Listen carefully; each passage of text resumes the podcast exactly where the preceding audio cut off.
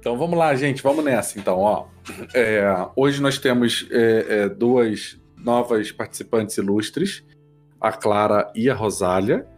É, eu sempre faço uma explicação rapidinho, só o pessoal que já conhece, é, sobre como que funciona, para principalmente porque tem gente nova.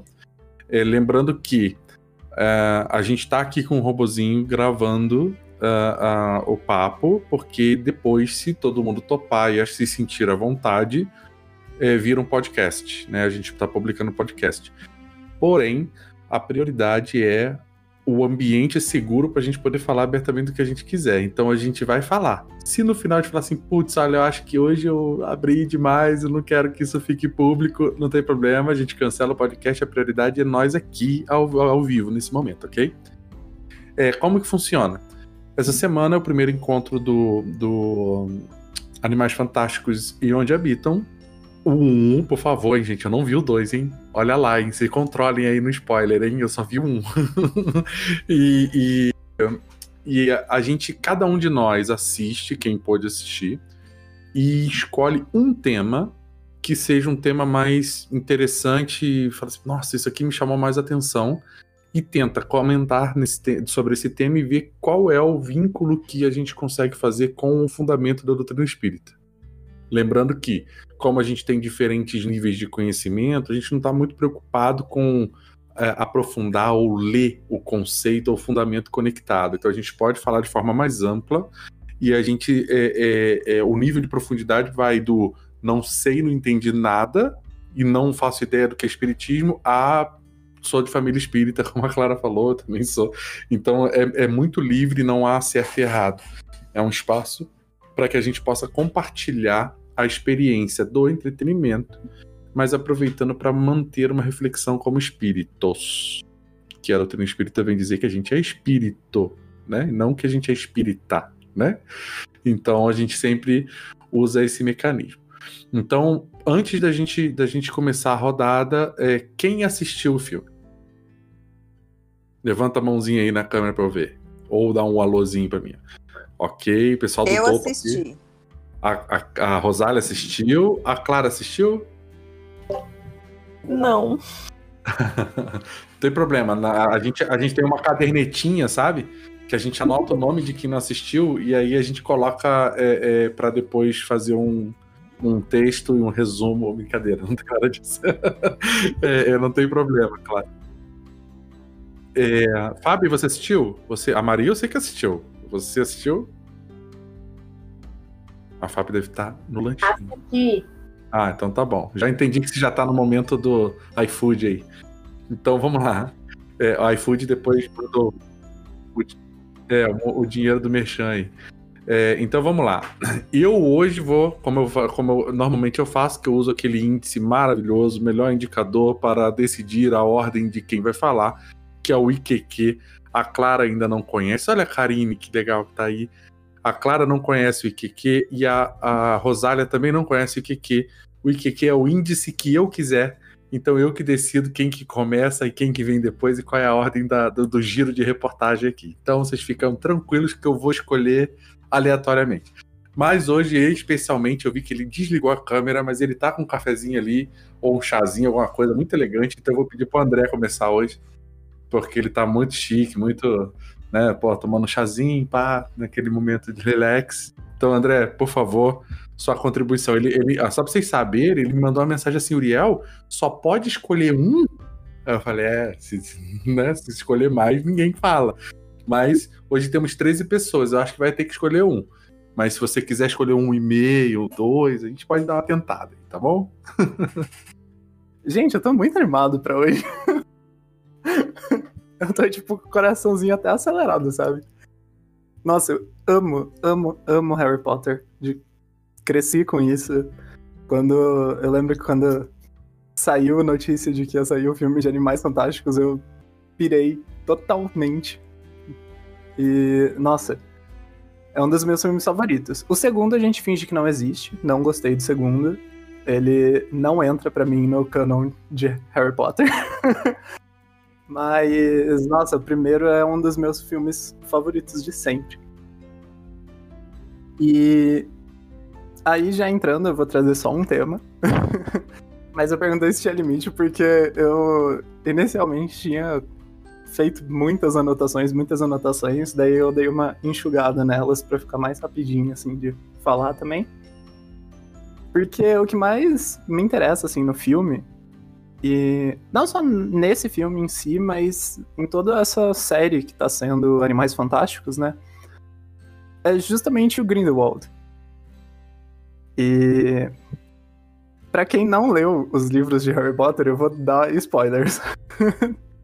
de Enigma do Príncipe e Relíquias da Morte, porque algumas coisas que eu vou falar tem só ali nesses livros, né? Não foram mostradas ainda nos filmes. Eu acho que ainda vão ser mostradas nesses filmes, né?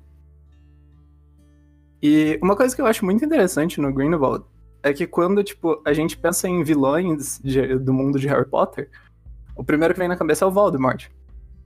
Só que o, o Voldemort é muito diferente do Grindelwald. Porque o Voldemort ele foi criado para representar uma ideologia assim quase próxima do nazismo, sabe? Tipo, ele realmente odeia quem não é bruxo. E tem esse, todos esses ideais dele de sangue puro e tudo mais. E o Greenwald, apesar de ter essa noção ali do sangue puro também, ele é mais complexo, ao meu ver. Porque ele traz motivações boas a motivação dele é a igualdade entre bruxos e não bruxos. Só que os métodos que ele emprega para chegar nesse ponto de igualdade são extremamente violentos, né? E isso, inclusive, tá ali no slogan que ele usa da campanha dele, que é o para o bem maior, né? Então ele coloca que todas as ações que eles estão fazendo é para o bem maior dos bruxos. E o cara, é, ele é tão convincente que até o Dumbledore, durante anos, seguiu ele. E eu, eu não lembro se no primeiro filme é dado, tipo, um, alguma ênfase nisso. Eu acho que o Dumbledore aparece só no segundo filme. Mas isso é uma coisa que tem, assim, nos livros, explicando ali as memórias do Dumbledore que ele tinha em relação ao Grindelwald. E o Dumbledore, ele conhece o Grindelwald depois que ele sai de Hogwarts. E ele passa a admirar muito. Uh, esse, o Grindelwald passa a seguir ele, ajuda ele na, nessa campanha dele de trazer igualdade entre bruxos e não bruxos. E uma coisa super interessante que fica meio que subentendido nos livros, mas que depois foi confirmado pela autora, né? É que o Dumbledore ele era apaixonado pelo Grindelwald ele tinha essa questão da admiração ser um pouquinho mais forte do que isso. E ele só se afasta a partir do momento que ele vê que o Grindelwald tá usando magia das trevas. Antes disso, independente de quão extremo que fossem as medidas dele, ele não se afasta. É esse cara carismático que ele faz as pessoas acreditarem nele. E aí, eu não vou dar spoilers no, do segundo filme, mas a gente vê isso no segundo filme, né? essa coisa do carisma dele e de como ele convence as pessoas a seguir ele. E isso é muito importante pro filme, porque conta da, dessa ameaça que existe de uma guerra entre bruxos e não bruxos. E essa ameaça que tá cres em crescente nos Estados Unidos, né? E, André, eu até vou aproveitar que você é um especialista, eu vou perguntar porque eles citam uma guerra anterior. Do tipo assim, que, que, que eles conseguiram superar essa guerra fazendo esse, essa divisão, né? Escondendo então, o mundo do bruxo. É... Existiu mesmo uma guerra antes desse momento onde tá o filme? Existiu. E isso é uma coisa que não tá nos livros, mas tá no Pottermore, que é o site lá que é, são lançadas várias histórias complementares e tal, que foi o período dos julgamentos de Salem, lá nos Estados Unidos. Que, que daí foi... é o resíduo, é aquele grupo que aparece ali, que é o grupo que, que é também, não sei quem, de Salem, Isso. que fica tentando uhum. caçar os bruxos. Exatamente. E tem toda essa questão ali dos Estados Unidos, né? Porque é bem interessante isso. Porque tem um sentimento anti-bruxo muito forte lá. E isso é colocado pela uh, Agora eu não sei se é ministra ou se é presidente lá da Macusa, né? Em alguns presidente. momentos durante o filme. É. E o Grindelwald ele tenta tirar vantagem disso expor o mundo mágico. E expondo o mundo mágico, ele iniciaria essa guerra, só que na cabeça dele, essa guerra, assim que terminasse, ia fazer com que o mundo mágico não precisasse mais se esconder. Então, para ele, isso era algo bom. E aí, trazendo um pouquinho de spoiler, só que sem comentar o que é do segundo filme, o segundo filme mostra um pouco do porquê que isso não daria certo. E aí, falando agora do Newt, que é o ponto que eu quero chegar para aproximar ele com o espiritismo, ele, para mim, é o personagem perfeito para ser o protagonista dessa série, porque ele tem objetivos similares ao do Grindelwald. Ele também, em, em vários momentos do filme, ele comenta que, tipo, ele desaprova essa forma como os bruxos dos Estados Unidos estão sempre tentando se esconder, e ele desaprova a forma como eles tratam as criaturas mágicas e como eles tratam os não bruxos. E especialmente a forma como a Ma o Makusa lida com a questão do Estatuto Internacional de Sigilo Mágico, né? Que é essa lei que foi instaurada depois dessa, dessa guerra ali das bruxas de Salem para fazer com que o mundo bruxo se escondesse. Uh, só que o Newt, ao invés de tomar ações precipitadas e violentas, que podem levar a danos ao longo prazo, ele vai trabalhando de pouquinho em pouquinho, tentando salvar tanto as criaturas quanto os, os não mage, né? Ou no, na Inglaterra os trouxas. e isso acaba se estendendo para a forma como ele trata aquela família bruxa que tá escondida sendo ajudada lá pelo grupo dos Second Salamanders, que é aquele grupo anti-bruxo que tem lá na série, né? E isso chega assim num ponto, o, a forma como ele trata as pessoas é de uma forma tão atenciosa e cuidadosa chega ao ponto de que ele se aproxima do Credence e através dessa forma como ele trata as pessoas e desse comportamento, dessa moral muito forte que ele tem, ele consegue salvar toda a cidade de Nova York. Enquanto que o Grindelwald, ele estava tentando se aproximar do Credence também, só que o objetivo dele era destruir a cidade de Nova York para expor a magia para o mundo. E aí eu relacionei isso com a questão do dever, que tem lá no Evangelho, no capítulo Sede Perfeitos. Porque a gente vê que o Newt, ele, apesar de não concordar com as formas que os Estados Unidos lá tratam os não mágicos e tudo mais, ele procura entender os, as motivações por trás daquilo e agir dentro dessas limitações para encontrar um ponto de comum acordo.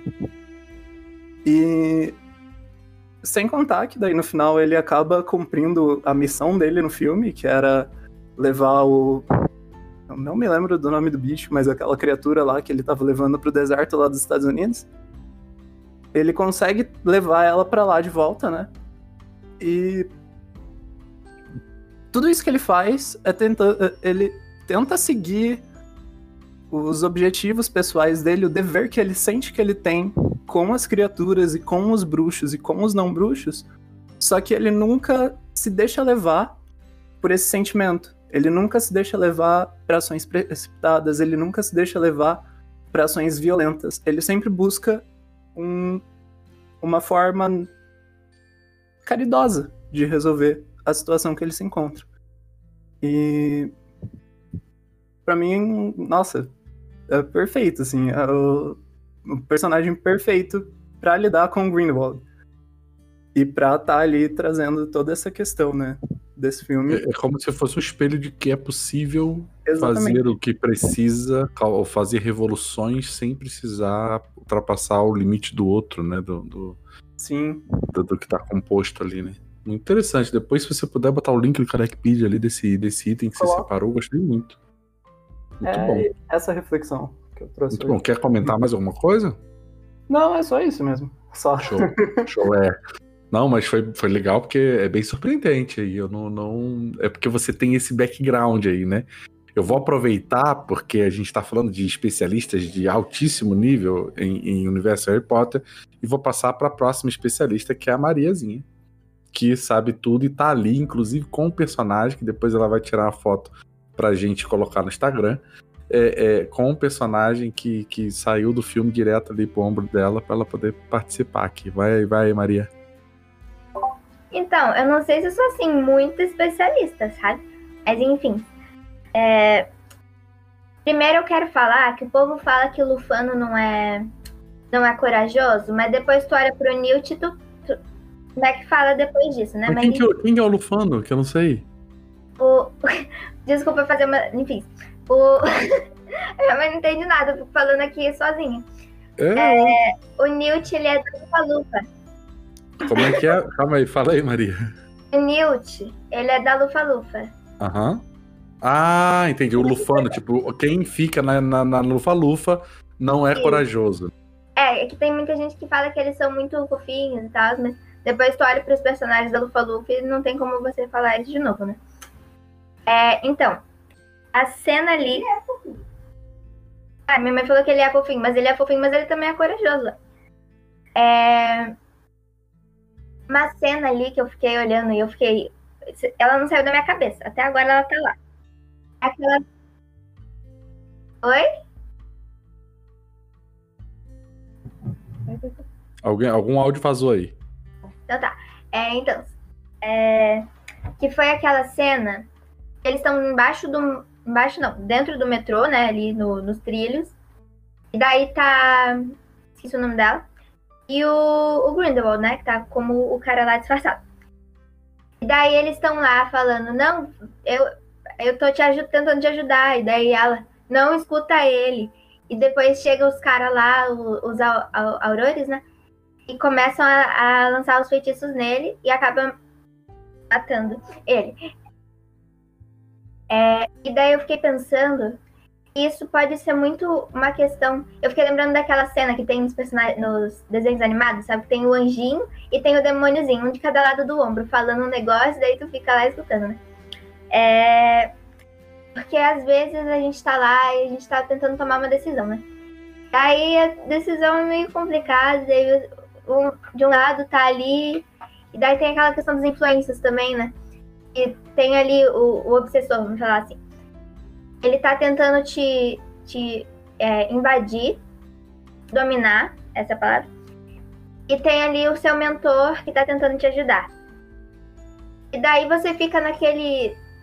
Naquele. não transe, mas naquele distúrbio, né? Tentando se entender o que tá acontecendo. E no final vem uma força que estava oculta e acaba te derrubando. E isso faz que você fique mais suscetível àquilo que tá ali, né, tentando te puxar pro mal, né? Vamos dizer assim. E daí eu fiquei pensando muito naquela cena e eu fiquei relacionando esse, esse lance, assim, de ali, a- naquela hora, a. Eu, sei, eu juro, esqueci o nome dela, gente. Ela tá. Tina. Tina? Tá. A Tina, ela tá lá e ela já tinha ajudado ele uma vez, né? Mas ainda assim ele ficou naquela confusão, porque naquele momento em que a gente tá ali, a gente pode até saber, mas naquele momento que a gente tá confuso, naquele, naquela hora, a gente acaba esquecendo e a gente fica mais confuso ainda, porque tá tudo um alvoroço na sua cabeça. Então eu fiquei relacionando a isso. E é isso aí mesmo. Muito bom, muito bom. Muito interessante. Seria, foi então. Você. A, a, a Tina seria o, o, o nosso anjo guardião. O Grindelwald disfarçado é o, o obsessor. E a Sim. força exterior que vem para resolver e destruir o negócio todo são os aurores, é isso? Isso. Ah, muito bem, muito bem. Olha só. Você vê como que o troço fica complexo. o pessoal acha que a gente tá aqui só falando num filmezinho, entendeu? Então, você viu como é que pra onde que vai? Daí, Fábio, já quer emendar aí no microfone aberto? Posso emendar? Não vamos falar tudo que eu já pensei. O cérebro não tá ajudando muito. É, essa, essa cena até que a Maria falou me lembra um. Eu remeti essa cena a um grupo mediúnico. E a Tina e o. Esqueci o nome dele, é o principal, fazendo a doutrinação. Newt? Newt. é como se fosse fazendo a doutrinação, né? Claro que num grupo mediúnico sério a gente não teria essa, essa interferência, né? Que a Maria é, falou. Mas a hora que ela fala com ele ali é, é, exatamente quando num grupo mediúnico você tem um espírito muito agressivo e aí vem alguém com calma, serenidade, ele para. Tanto que ele começa até a voltar, né? Então eu remeti a isso. Mas é, o que mais me chamou a atenção, fiquei pensando, nossa, o que, que eu vou falar, né? Porque tem mil coisas para se falar. É, embora eu não conheça muito esse negócio aí, né? Esses termos, para mim é um pouco confuso. Mas uma coisa que me chamou muito, muita atenção é exatamente a, o, o parasita que eles falam, né? Que é o ser que a gente não. Depois a gente vai entender que ele não é. Ele é um ser que comanda aquele corpo, né? Aquela pessoa. Então ele não é a pessoa, mas ele está acoplado. O, o Obscuros, Obscuros, não é? Algo parecido com isso. É isso aí. Uhum. Tanto que o Newt tinha um na mala dele, né? Que ele conseguiu tirar. É, mas, mas isso é uma parada que eu confesso para vocês que eu não, eu não entendi, eu não consegui ficar claro para mim. É, se o obscuro confuso. é. Olha lá, o André pode dar, pode dar a dica aí, ó. Mas, é, se o obscuro é a pessoa. Desculpa, desculpa, desculpa, desculpa. Mas, então, essa, isso que você tá falando aí também faz sentido, porque quando você pensa num processo obsessivo, há processos obsessivos tão conectados que se você tira, o espírito desencarna. Porque a conexão é tão grande, então eu entendo que seja algo assim. Na verdade, não pode dar spoiler. Porque não fica realmente claro o que acontece ali. Ele continua. Mas é, o que eu entendi é que o, o Newt conseguiu fazer a separação, mas ele não conseguiu manter o, o, a menina da África, né, que ele fala, viva. Mas, na verdade, o que eu ia comentar é como são corpos diferentes, né? Então, você tem o menino, como é o nome? E o que tem o Obscuros, é. Que é o menino Creedence. lá. É só lembrar da banda, Creedence. Credence, é, ele não permite com que aquela criatura domine ele o tempo todo. Tanto que a gente passa boa parte do filme achando que não era ele. Né? Então, quando, em que momento que a criatura atua? Quando ele fica muito enraivecido. Então, isso para mim é muito um processo de influência. Né? Claro que ali é num nível altíssimo, mas um processo de influência. Porque é, às vezes a gente pensa ingenuamente na nossa, coitado daquela pessoa, né? Tá sendo recebendo uma influência, acho sempre que é coitado. Na verdade, a gente abre a brecha, né? E no filme isso fica bem claro. Em todo momento em que ele sente muita raiva de alguém, ou que ele, ele não consegue controlar aquela raiva que é dele, ele abre a passagem para o Obscuros. E aí o Obscuros domina. Não é isso que acontece? Na minha interpretação, isso acontece. Porque é, com, acontece com o cara. Tá valendo, tá valendo. Acontece é. com a mãe, que inclusive, ó, ele demora muito para fazer alguma coisa. É, e acontece depois no final, porque ele tá extremamente revoltado com todo mundo. Mas aquela raiva inicial é dele.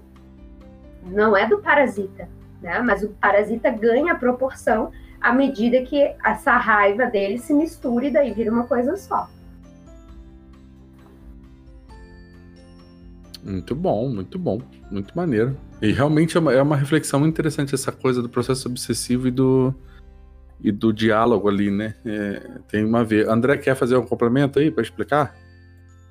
Não, é, eu só fiquei pensando nessa questão do obscuro, porque o Obscuros ele é a magia que a pessoa reprime.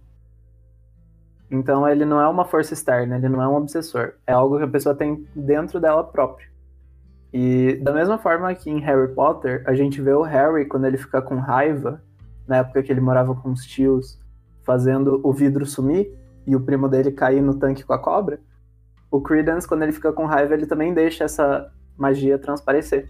Só que a magia dele é tomou a forma desse Obscuros por conta dessa repressão in, inter, dessa internalização que ele fez. E mas muito legal o ponto de vista que a Fábio trouxe. Eu não, não tinha pensado É. nisso. Mas é massa porque dá pra trazer outras reflexões sobre isso É também, verdade, né? Essa questão da- de internalizar os sentimentos ruins e tentar é, ser algo que você não é. E Muito bom. pode de trazer, né? Muito bom. A Annelise tá com o dedinho levantado ali, já emenda aí, Annelise.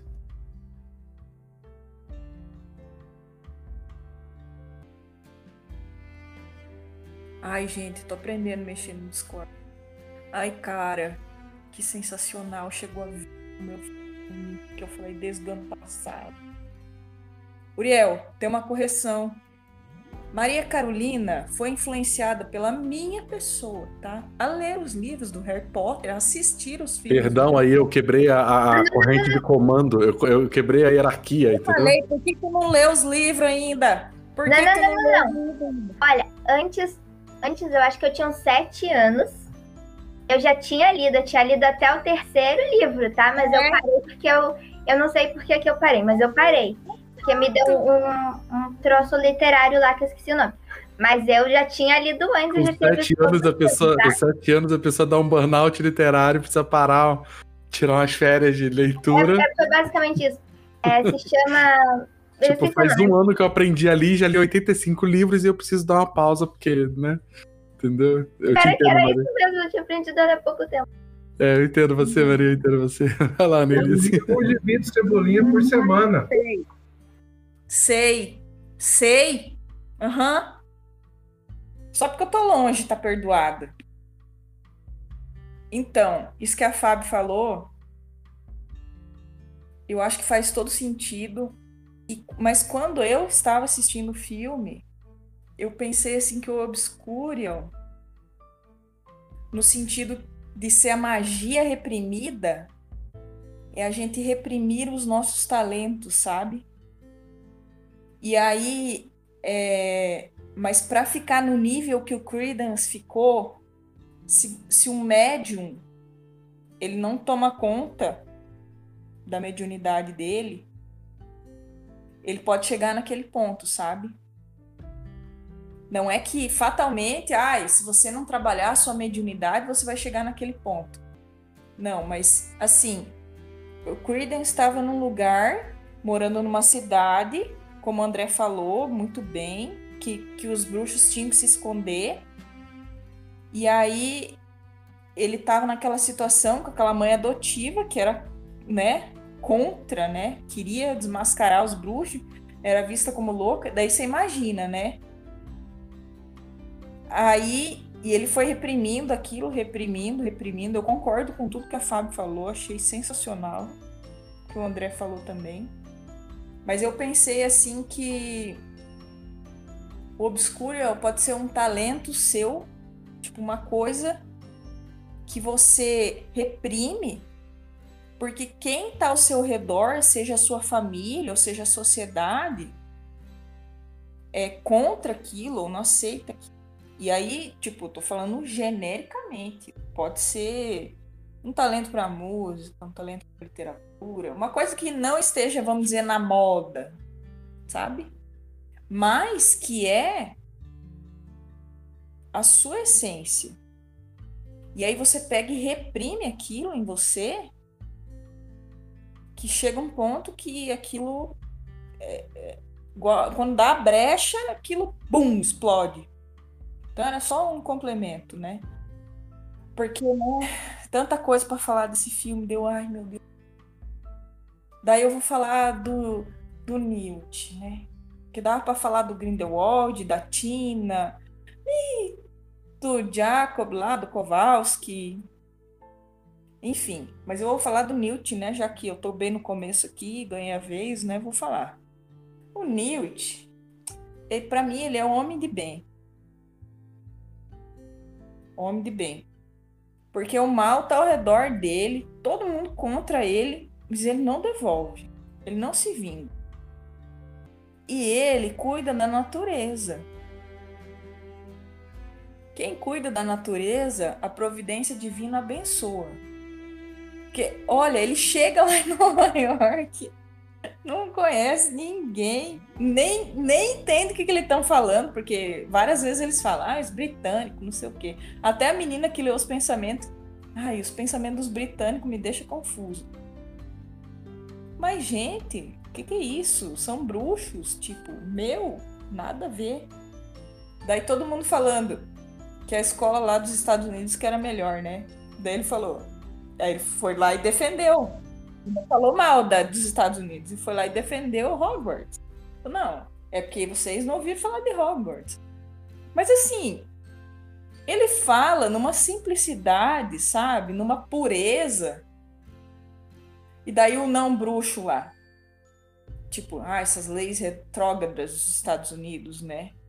Não, não vou fazer nada com o não bruxo. Até pediu ajuda para ele. Gente, ele é muito sensacional. O Newt, meu, fora que o ator, né? Vamos combinar, né? Fora que esse ator, ele pode ser vilão, que você gosta dele. Ele pode ser aleijado, tu gosta dele. E ele pode ser o fofo que o Newt é, que você ama ele. Ai, meu Deus do céu. E ele cuida dos bichinhos. E ó, e ele não é um cuidar aleatório. Ah, eu gosto dos bichos, sou protetor. Não. Ele sabe fazer, ele sabe estudar as plantas, ele estudou. Um nerd. Um nerd. Outra identificação, né? Um nerd. Porque ele sabia extrair o veneno lá do, do bicho lá.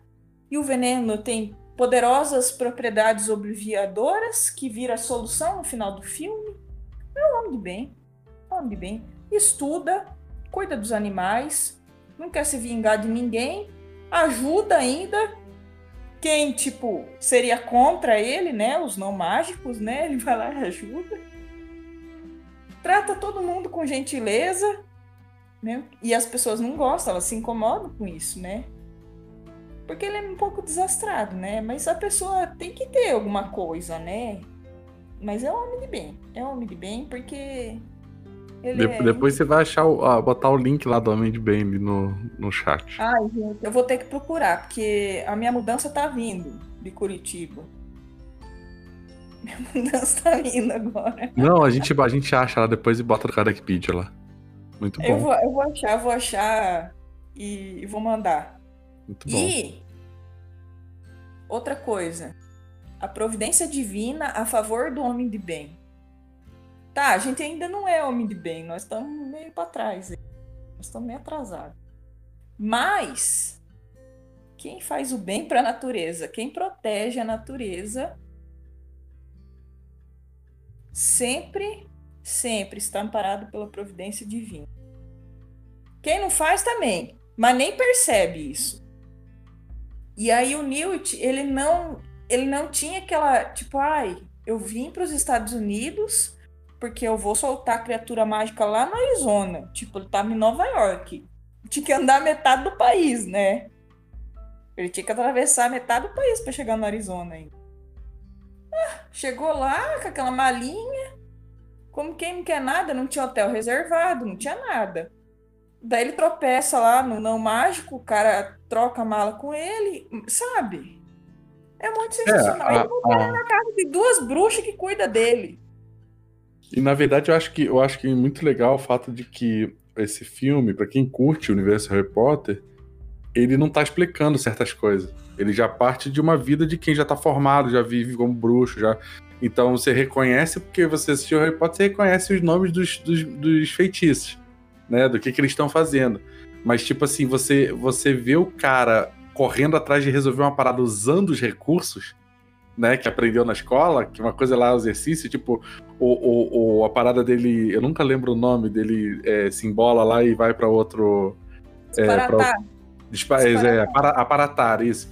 É, é, fazer isso o tempo inteiro, cara, é muito maneiro, né? Tipo, meu irmão, olha que legal, ele tá sentindo parada aparatando em cada lugar e tal, não sei o que. É, muito, é muito sensacional. É muito massa. poder aparatar. Meu É, pois é, já pensou que massa? Muito bom, Annelise, muito show. Vamos, vamos rodar que, que o, hoje tem bastante gente. Eu vou fazer assim, ó.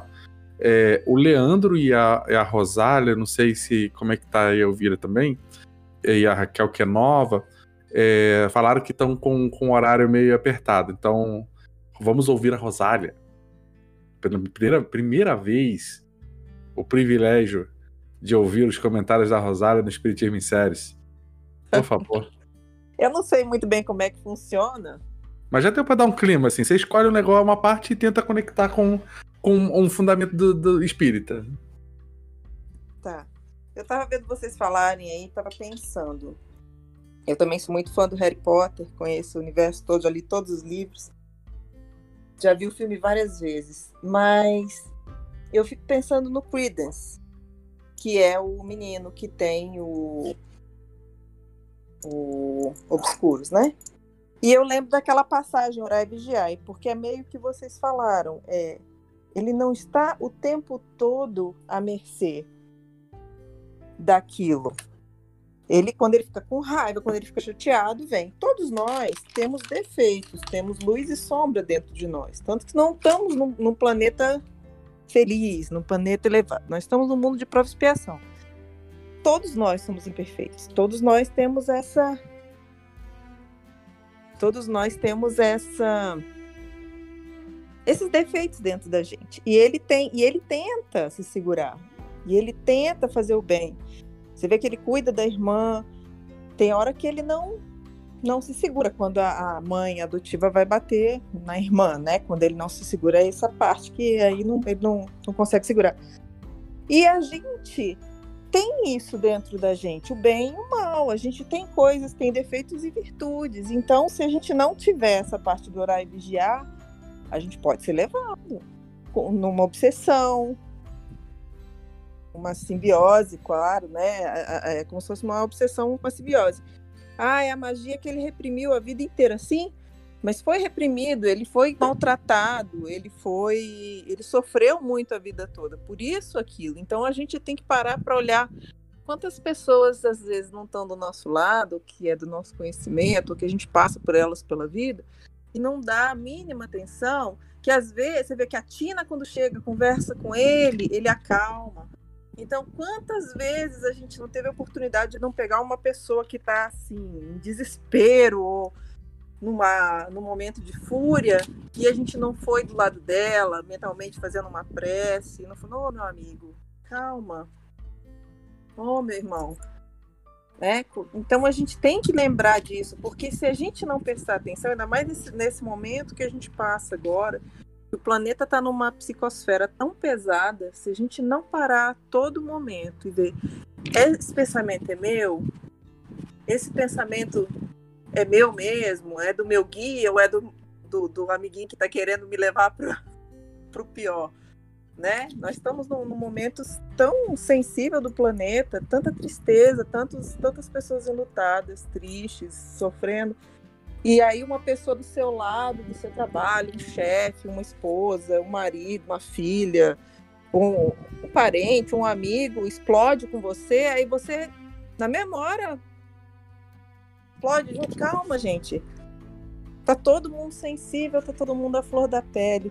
Então eu acho que se ele tivesse mais pessoas como a Tina perto dele, mostrando um caminho que fosse melhor, de, de calma, de carinho, de calma, meu irmão. Ó, me dá a mão aqui, vamos junto. Ele talvez não tivesse sucumbido. Né? A gente não pode dar spoiler do filme 2, né? que depois lá na frente a gente vê as consequências disso. Mas o que me veio na cabeça foi isso, foi como que a gente hoje em dia, no nosso dia a dia, a gente trata as pessoas como Credence, que não tem às vezes os mesmos conhecimentos, as mesmas oportunidades, e o quanto do que a gente já aprendeu até hoje, a gente não pode ajudar aquela pessoa fazendo uma prece para, para essa pessoa, né? Às vezes mandando uma mensagem, oh, você tá bem, tá tudo bem, né? Tô aqui, né? Ou então, se a pessoa não, não tá aberta para falar, manda, é que nem a gente faz de vez em quando, né? Dá uma ligada, ó, oh, vamos só falar besteira, vamos conversar. E aí não deixar chegar a pessoa naquele nível. Que o Credence, quando ele, ele é totalmente sucumbido pelo obscuro, é porque ele passou do limite. Ele tentou, ele apanhou da mãe várias vezes, diversas vezes. E ele, mãe, por favor, não. Quando ele foi em cima da irmã, ele não aguentou.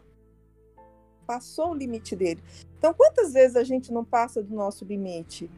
Quantas vezes as pessoas estão sendo passadas pelo limite e a gente não está prestando atenção? É uma hora que a gente tem que ver. A caridade não é só dar dinheiro, a caridade não é só dar uma cesta básica. É caridade isso? É. Mas quantas vezes a gente não empresta o ombro? É a parte mais importante do corpo humano, é o ombro que você empresta, né, para o seu irmão, né, na hora que ele precisa. Não é na hora que você está boa, não. às vezes a pessoa, você não está bem, mas a pessoa está no fundo do poço. Se você não não fizer uma prece, se você não pedir por ela, se você não, não for lá falar, olha, meu irmão, você não está sozinho, olha, lembra que todos nós somos protótipos divinos, nós somos imagem e semelhança de Deus, nós temos esse amor dentro de nós, essa pequena semente de amor, de luz. Então, nesses pequenos momentos que a gente dá a mão, que a gente dá um ouvido, a gente está ajudando essa, essa pessoa, às vezes, a não entrar num turbilhão desse, não, não cair numa derrocada. E é, é, é, isso que eu pensei no Creedence e no, no, no, no, quanto a Tina ajudou ele, quanto ela, se ela tivesse tido mais oportunidade, ela poderia ter ajudado. E colo, me colocando no lugar. Se fosse eu, não queria que alguém tivesse me dado essa mão, me dado esse apoio, né? E a gente pode botar isso no nosso dia a dia para ver o que, que a gente pode fazer pelo nosso irmão, que às vezes está num período que está muito triste, está muito desorientado e é sucumbido por essa parte de desesperança, né? É sucumbido por essa atmosfera doente do, do planeta que a gente está agora. E é nesse momento que a gente tem que ver o que, que a gente pode fazer pelo outro. O Newton, o Newt está sempre fazendo isso, né? Está sempre ajudando os animais, está sempre ajudando as pessoas. Então eu acho que é uma um ponto assim que eu, eu gosto muito desses filmes, assim, a parte que eles podem é, ser úteis para a gente ver na vida real como é que a gente pode fazer. É isso. Excelente. Quero pedir uma licença para o Ito para usar uma frase que ele usa sempre. Rosália, sou sua fã. Dá para ver da onde que veio a espiritualidade do Ito, né? Não é nada dele né? É, tipo, ele casou com uma pessoa. Só ando bem acompanhado. é, é. Só ando bem acompanhado. Nada, gente, que é isso. Obrigado, Rosália. Para... Obrigado que bom, vocês. que bom. E, e, tomara que. Eu sei que o horário às vezes é complicadinho, mas é, sempre que você pudesse, você seja muito bem-vinda. Então vamos lá. Leandro, Obrigado. você também falou que vai acordar lá, já até correu lá, já, meu Deus do céu, e agora? vai lá essa, eu, eu, só vou escutar hoje. Eu queria fazer uma pergunta, mas antes eu queria agradecer a Fábio e a Maria pelo presente que eu recebi em casa. Olha só isso, cara. Isso é que é presente.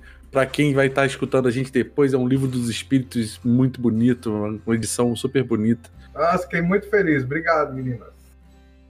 E ah, eu tenho só uma. Opa, não sei fazer. Ah, peraí. Eu, é só uma pergunta assim. É, quando a gente tem uma ação ruim, uma ação do mal, digamos assim, vocês falaram de obsessão, né? Ela sempre está ligada com algo do gênero, alguma obsessão não. momentânea não, ou não? É, na verdade, assim, ó, nós, enquanto indivíduos, somos capazes de fazer tudo, sozinho, bem, mal, tudo que a gente puder. Só que o que a doutrina espírita vai nos apresentar é que nós estamos envoltos e nos relacionando constantemente com o plano espiritual. Então, portanto, tudo que eu estou fazendo, eu vou estar sempre acompanhado. Né? Então, aí o que, que acontece? tem uma separação que às vezes a gente confunde um pouco do que, que é uma companhia espiritual que pode, por estar sintonizado conosco e a gente estar em desequilíbrio, também estar em desequilíbrio, e essa reunião de forças aumenta a nossa dificuldade, ou a gente pode estar num processo obsessivo. O Kardec vai definir a obsessão como uma- um, um espírito que está decidido a te fazer mal de forma constante e contínua. É, um- é uma coisa muito específica. Né? É, é- é tipo, o cara, sei lá, nós temos várias existências, vivemos com várias pessoas e de repente a gente cometeu algumas falhas e fizemos alguém sofrer. Aí de repente um de nós, né? No caso agora a gente tá aqui encarnado e tem alguém desses irmãozinhos que a gente deixou pra trás, que deixou sofrendo, é, percebe a oportunidade, falando, ficou com tanta raiva que quer se vingar.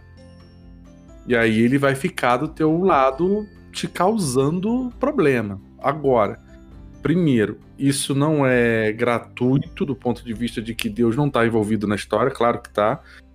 Essa relação só existe porque, em algum nível, você está vibrando na, na permissão do acesso. Né? Então, você pode não estar mais fazendo mal, não ser mais daquele jeito que você era, mas ainda ficam resquícios que a gente ainda não está né, tá no processo de autoconhecimento que nos conectam com essa relação.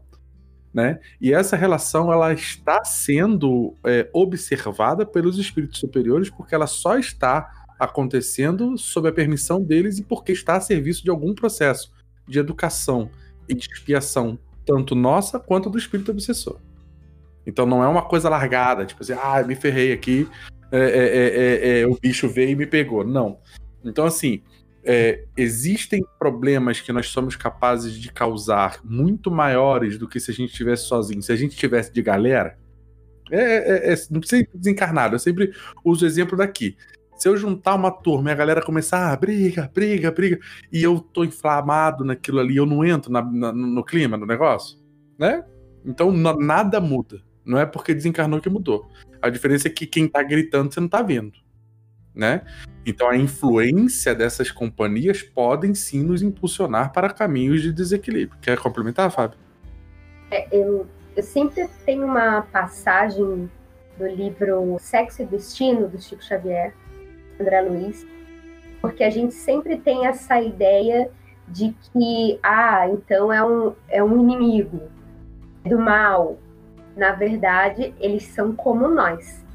A gente atrai muito mais é, essas companhias espirituais por afinidade, né? Então, é, eu não vou, a não ser que seja o caso, né, como você falou, é, histórico, né, que eu venho devendo, enfim, aí é outra situação, seria uma obsessão.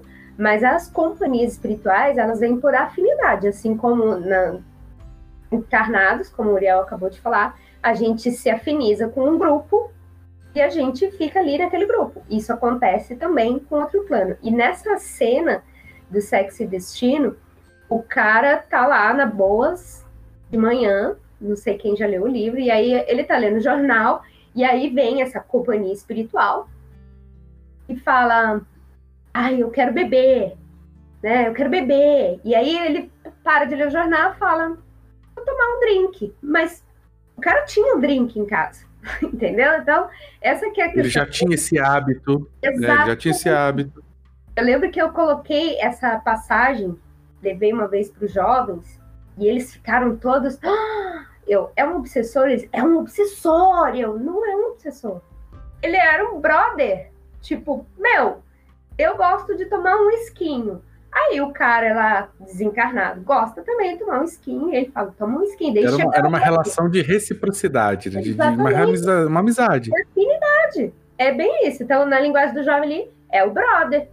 Né? Então, às vezes a gente pensa, nossa, é um inimigo, é o espírito do mal, é o demônio, porque a gente vem né, da igreja católica com essa do protestantismo também, com a imagem do demônio. Hein, Fábio? É, é a velha imagem do rádio, né? Que a gente fala, né? Sintonizar a música que você quer ouvir, o ritmo que você quer ouvir. Então você tá, quer ouvir um rock, você vai sintonizar numa rádio de rock. Quer ouvir um funk, vai ouvir um, vai Amor, sintonizar. você leu os meus funk, pensamentos. né? Eu ia falar agora do rádio. E, é- e é muito interessante, e é, muito, e é uma coisa que a gente tem que tomar muito cuidado, Leandro, e é muito boa a tua pergunta, porque a gente, individualmente, a gente sempre se acha muito bom. Né? A gente se acha muito especial, muito maravilhoso. E o espírito obsessor que, que é o, o, o bicho ruim. Ou a companhia espiritual que está me causando distúrbios. A gente nunca se coloca como parte do processo. E o que a doutrina espírita vai dizer é: você é parte do processo. É pra gente ficar mal, como eu sou ruim? Não. É pra gente ter é, é, uma relação mais é, de perdão, de compreensão com aquele que está tá me acompanhando. Né? Então é muito é muito simples mesmo do ponto de vista é, é, é, é da, da, doutrina se a gente trouxer para a realidade encarnada. Você tem grupos de amigos distintos. Tem alguns grupos de amigos que quando você entra só sai coisa boa, pô, é legal, é muito maneiro, você pô, se diverte, só sai reflexão, papo top, não sei o quê. Tem outros que você vai e, e, e vai dar uma treta. Estão a fim de causar um problema. Eles são essencialmente maus? Não. Né? Tipo assim, mas é. Tá na. Tá na a, zoa, a zoeira faz parte da vida. Então, tipo assim, eu vou. Então, o que a gente vai decidindo é que, assim como aqui na, no plano material, a gente decide quem são as nossas amizades, baseado naquilo que a gente se afiniza, a gente emocionalmente está também tomando a decisão de quem são as nossas companhias espirituais. Se a gente tiver com um cuidado com essas percepções, essas condições, mesmo que a gente flutue, porque a gente vai flutuar, a gente estava falando disso no outro, no outro grupo. A gente vai fazer coisa errada, a gente vai sentir raiva, a gente vai. Mas aí tá todo mundo igual. A gente tá falando de quem tá fora dessa curva. Posso, posso né? dar um incremento aí, Uriel? Por favor, por favor. É, na verdade, eu estava refletindo aqui, né? Porque assim, é, em resumo, a gente entende que nós somos o ponto de é, a, como é que é a fagulha, né? A fagulha que gera toda essa, toda a influência. Né? Então, nós é que startamos, não vem de, de, de lá para cá, né? É de nós para a espiritualidade. E como a gente acaba estudando muito espiritismo, a gente sempre acha que é de lá para cá. Porque Kardec fala, né, os espíritos influenciam mais do que imaginas, mas nós somos espíritos e nós influenciamos, inclusive aqueles que estão desencarnados. então, se tem um espírito ainda fraco, né, preso à matéria e a gente tem vícios, a gente atrai essa pessoa, esse espírito para perto de nós. E ele acaba entre aspas obsidiando a gente, mas pelo que a gente tá emanando. Né? E quando a gente encarna, é, é, é, é, tem muito relato, né, que quando você desencarna, na verdade, você vai para aquilo que você vibra.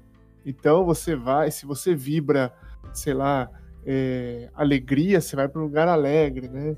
Ou se é alegria em desequilíbrio, você vai para onde as pessoas têm uma alegria desequilibrada ali, né? Igual ontem a gente comentando, né?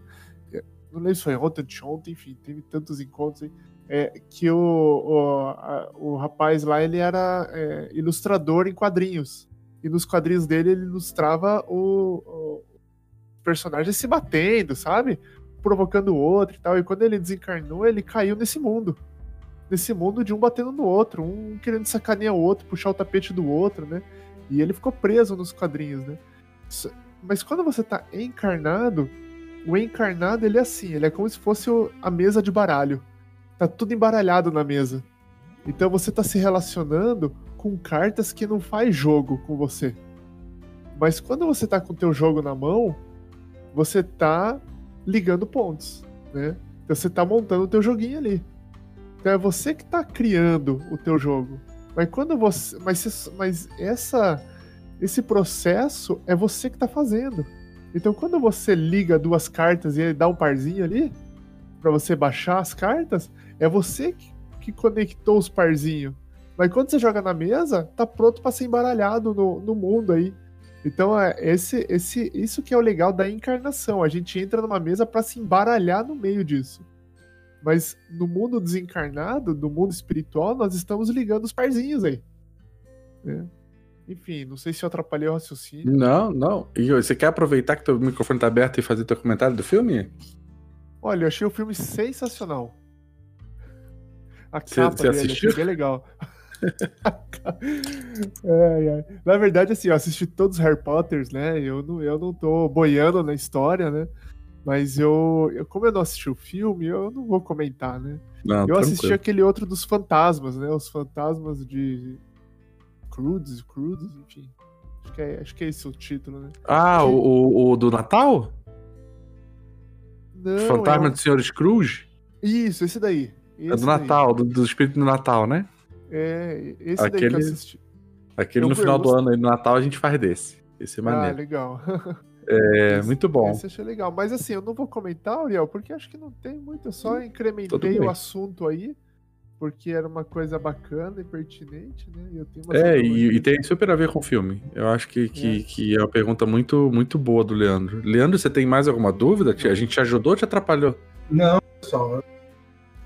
Ajudaram muito, muito mesmo. Eu vou, Então tá. vou deixar meu beijo e meu tchau pra vocês aí. Obrigado. Fecha. Depois você vai lá no índice do, do, do livro dos espíritos novo que você ganhou aí e procura lá, Influência dos Espíritos. Aí você vai, vai Pô, ter Opa, leitura sobre valeu. isso. Tá bom? Pode deixar. Tchau, gente. Obrigado, cara. Um abraço. Vamos ver aqui no nosso giro de reportagem. Elvira, tua vez. Eu não quero falar, não, só dei tchau a ele. É, eu vou falar pouco, né, gente? Eu não. Eu assisti o filme e não sou da turma do Harry Potter, mas viajo nas, do que vocês falam, porque eu vejo os meus filhos, então. Mas eu estava fazendo uma retrospectiva do filme pensando naquela parte terceira, né, no capítulo terceiro da Gênesis, o bem e o mal. E eu sempre esqueço o nome daquele personagem, né? Que eu adoro ver ele com aquele O Newt? O Newt, eu adoro ver ele com aquele tronquilho que a, a- Maria, é isso? Trouxe. Aham. Acho lindo, achava, achava lindo ele e achava ele às vezes perturbado, mas eu gostava dele mesmo. Acho ele fofinho. então eu trouxe essa essa coisa de, de Newt, ele ele tramita, né? Ele fica, em verdade, ele é o bem, mas ele transita entre o mal. E aí eu estava pensando na- nessa parte do livro da Gênese, e ele é aquela, vamos dizer assim, que é a luz. É a luz na escuridão. Tipo assim, mesmo que a gente esteja num ambiente escuro, ele é aquele fósforozinho que a gente acende. E eu fui na mesma perspectiva de. Deixa eu ver o nome dela. Annelise, se eu não me engano que ele, ele cuida dos animais, ele cuida da natureza, ele é bom por essência, né? Então ele é aquela luz. E se a gente pensar no início de tudo, quanto a gente, enquanto a gente ainda estava lutando pelos nossos instintos, e quando eu comecei na doutrina, eu dizia: como é que eu vou pagar por uma coisa que eu não sabia que eu estava fazendo mal? Né? Quando a gente vai lá mesmo, na época que a gente tinha, estava ainda engateando na, na sabedoria, vamos dizer assim, no conhecimento. Então, eu acho que mesmo que ele quisesse fazer o mal, acho que ele ainda não, não ia poder ser penalizado, entre aspas, né? Da mesma forma de alguém que conhecesse o que está fazendo.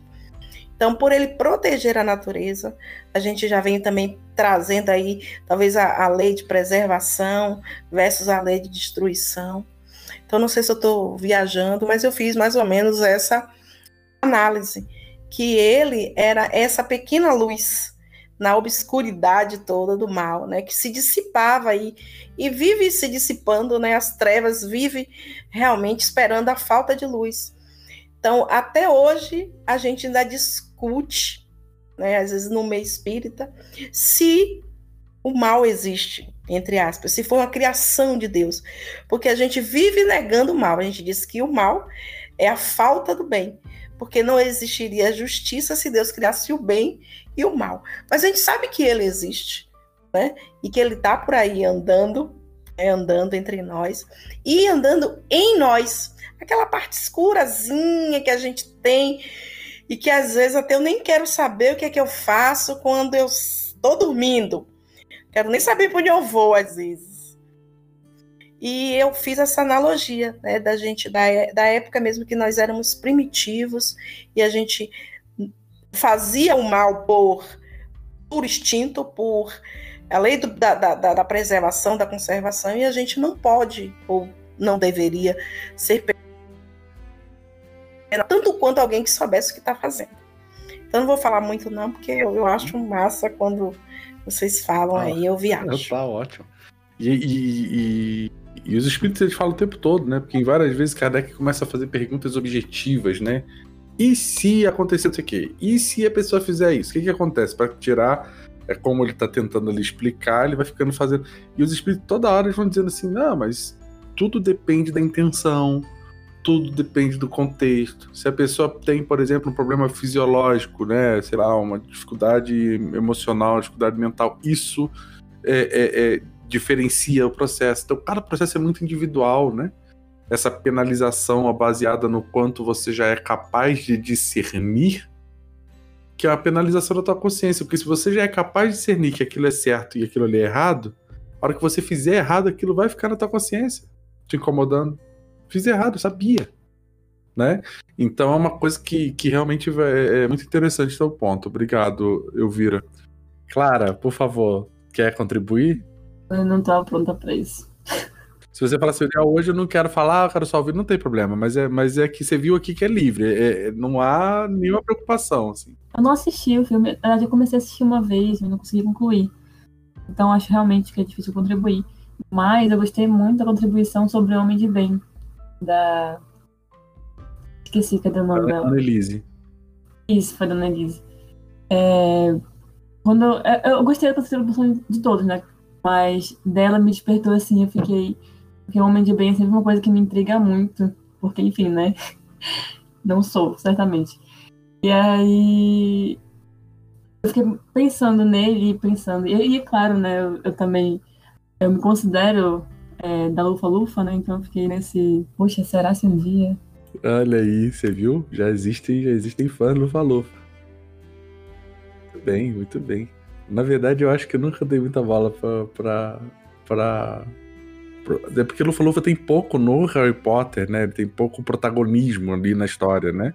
Talvez nos livros possa mostrar um pouco mais das características da casa. Mas fica muito Grifinória contra Sonserina, né? Tipo, é, a gente só sabe esses dois. Os outros, entendeu? Muito bem. Muito bom, mas é, é, seja bem, muito bem-vinda, viu, Clara? Sempre, mesmo que não assista o filme, é isso aí. Pode vir, contribuir e, e tá tudo certo. E aí, só pra gente saber, ó, a gente já tá se encaminhando pra a Vai Wita, depois eu vou fazer meu comentário. Mas aí, para vocês saberem, principalmente pessoal novo, a gente agora faz dois encontros para cada conteúdo. Então, semana que vem vai ser de novo do, do, do, do Animais Fantásticos. E a gente vai colocar uma enquete ali sobre os temas dois, três temas que a gente achou mais, tipo, sei lá, Homem de Bem, uh, o Dever e o Bem e o Mal. Foram os três que eu acho que até agora me, me sinalizaram aqui. E aí a gente vai, faz uma enquetezinha, o pessoal vota e a gente escolhe um tema desses, aí todo mundo vai estudar esse tema. Vai, de repente, se quiser assistir o filme de novo, assiste. Quem não assistiu, quiser assistir, assiste. Mas aí a gente vai buscar, ou na, na, nas obras fundamentais ou subsidiárias, é, algum texto ou conteúdo para a gente trazer todo mundo a mesma reflexão. Continua sendo uma reflexão sobre o filme, mas aí a gente vai para um tema do, doutrinário um pouquinho mais preciso, porque aqui cada um traz o que quiser. Tá bom? Então, vamos lá, Itu, tua vez. Desculpa, eu tô, é que eu tô organizando um outro evento aqui. tá rolando. Ah, entendi. eu pensei que você tava, você tava colando para poder chegar perto ali do, do comentário da Rosália. Você falou assim: Nossa, eu tenho que estudar muito aqui agora para tentar. Não, entender. pois é, mas é que eu, eu queria ser humilde, né? Assim, que eu que passei tudo para ela, mas né, não, não... A gente acredita para não perder o amigo, para não dar, né? Tipo, problema de autoestima e tal. Não, mas eu só tô ouvindo mesmo também, é só pra. Porque como eu, eu vejo o filme, mas eu não me lembro, assim, das partes. Segundo é, a Rosália, você dorme Vamos ser, vamos ser franco, ela, ela, te entregou. Energia, né? Assim, para as ah, pessoas poderem se concentrar. Você assiste desdobrado, que é para ter mais capacidade de absorver o, filme, né? Entendi. Aí, como eu estou materializado agora, eu não consigo perceber as sensações. Da... Entendi. Nossa, essa foi. Essa foi, foi realmente. Foi a, a forçada de barra mora, assim. Mas não quer comentar nada? Não tem nenhum comentário a fazer? É que eu não lembro do filme não tem problema. Tá bom. É, então vamos lá. Eu vou, eu, a minha contribuição, na verdade, todo mundo acha que já falou alguma coisa. Eu tenho uma observação sobre o obscuro que eu acho que é. O que eu entendi ali é que o, o, o mago, o bruxo que, que passa por o processo repressivo, ele se torna aquilo. Né? Então, de fato, a, a, a, ele conta a história da menina no Egito, né, na África, que ele conseguiu separar depois que só que ela não sobreviveu. Aí não fica claro se foi ele fazendo a manobra que matou ela, porque parece que aquilo ali era meio traumático. Né? Tanto que quando o cara entra lá na, na, na, na mala ele fala, não chega perto disso. Sai, chega para trás. Não, chega para trás, né? Tipo assim, ele fala daquilo com, com pesar, né? Então, é, é, tanto que tem uma questão familiar ali também que a Lourinha que lemente tem uma hora que ela dá uma invadida ali, ele fala para, não invade, porque eu não, não, não quero. Mas é, é não, para mim não fica clara essa separação, essa possibilidade de separar. Parece que realmente o cara, quando reprime, reprime, reprime, reprime, ele, ele, ele explode naquilo ali, né? É naquelas, ele passa a ser aquele ser, né? O obscuro. E eu acho que isso tem muito a ver com autoconhecimento e com os avanços, por exemplo, que a psicologia traz hoje e muito do que a Joana vai trazer também, a Joana de Anjos vai trazer. Do quanto a repressão do que nós somos integralmente é a causa de todos os nossos distúrbios, né? Porque o que, que a gente faz? A gente não conhece. Então, o que, que eu faço? Eu pego a expressão exterior que eu sou capaz de perceber, que é numa camada psíquica muito pequena, que é o meu consciente, e aí eu tampo aquilo. Então eu não posso sentir raiva. Mas eu sinto, mas eu não posso sentir tá errado. Aí quando eu sinto a raiva, eu reprimo. Eu não posso sentir medo, eu não posso sentir tristeza, eu não posso perder o controle, não posso... Aí eu vou criando, eu vou cimentando as minhas condições, que são parte, são todas energias da minha essência. Até a hora que isso rompe e cada nível de ruptura desse, desse quebrar essa barreira, porque isso vai para uma camada muito mais poderosa da nossa psique, cada força dessa ruptura vai dar um problema de saúde mental escalado na, na, na psiquiatria e na psicologia, né? E até a ruptura completa e absoluta do, do, do esquizofrênico, que, que, que, há uma ruptura completa do, do ser com, com a realidade. Né? Eu não quero nada daquilo. Eu tô falando aqui como um, uma pessoa que não é psicólogo, não trabalha na área, então eu tô falando de um nível de conhecimento bem superficial, então me perdoe quem, quem por acaso depois vem ouvir isso aqui. Fala assim, nossa, o Léo tá falando uma parada que não sabe. E realmente eu tô falando uma coisa que eu não sei. É o que eu pude entender até aqui. Mas o que eu quero trazer é a importância de que a gente consiga. Eu, eu não sei se foi, eu acho que foi a Elvira que falou, essa coisa do. E a, e a Rosália também, do bem e do mal em nós. Entendeu? Do quanto a nossa integralidade precisa desses dois polos.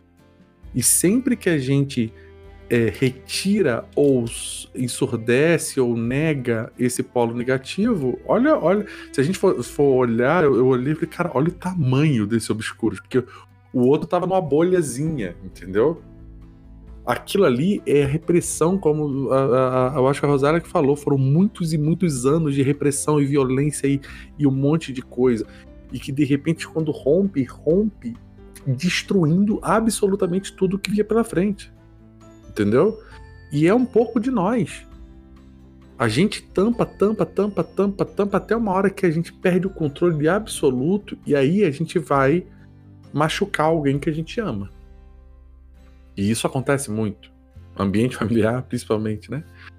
Então, assim, é, é, o quanto é importante o, o, processo de autoconhecimento no sentido de que, poxa, se eu não sei que eu sinto e não admito que eu sinto e não procuro entender por que que isso está acontecendo para tentar ir buscar essas respostas, eu não estou a favor de mim eu tô a favor da destruição desse, desse, desse ser integral que eu sou. Então, e, e aí, é, é, é, além disso, o que, que, eu, que, que eu percebi?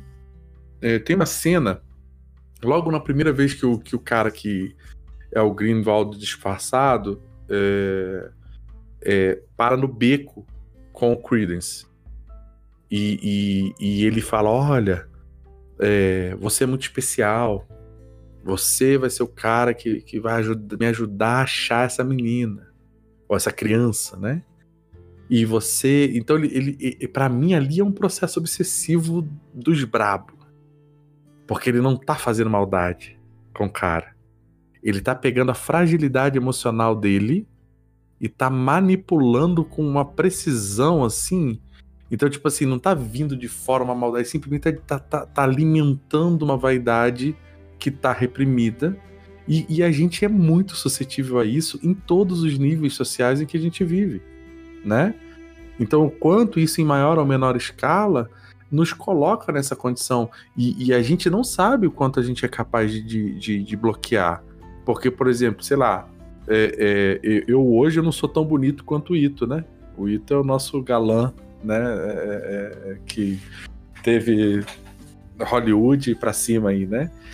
Mas eu não tenho hoje, pelo menos não de forma é, conhecida, problemas com a minha autoestima de forma a me desequilibrar.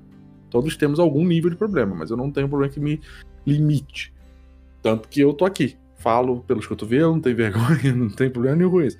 É, é, é, mas imagina que eu venha numa encarnação onde eu vier com é, é esteticamente desprivilegiado, mais desprivilegiado que nessa, é, venha socialmente desprivilegiado numa, numa situação de, de, de, de, penúria ou numa associação, numa situação onde é, socialmente eu sou excluído, num qualquer tipo de minoria, com um processo familiar de violência Olha a construção psicológica desse, dessa experiência encarnatória.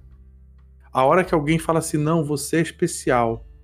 Você só precisa fazer um negocinho para mim. Mas você é forte, você é poderoso, você é. Cara, quem não daria mole ali?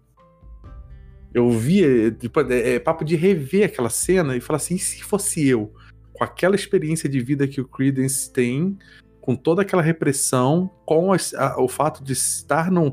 Porque ali, se eu entendi, não é exatamente a mãe dele, é um orfanato, né? É, parece que é um. Ele é, é, a, é, a, chefa do orfanato, é a mãe que cuida do lugar, né? É então, é isso toda, mesmo. Né, toda essa repressão de que ele sabia que ele era bruxo e ele não podia, porque foi o único lugar que de repente acolheu ele. A gente não conhece a história pregressa, não sei se no 2 isso aparece mais, né?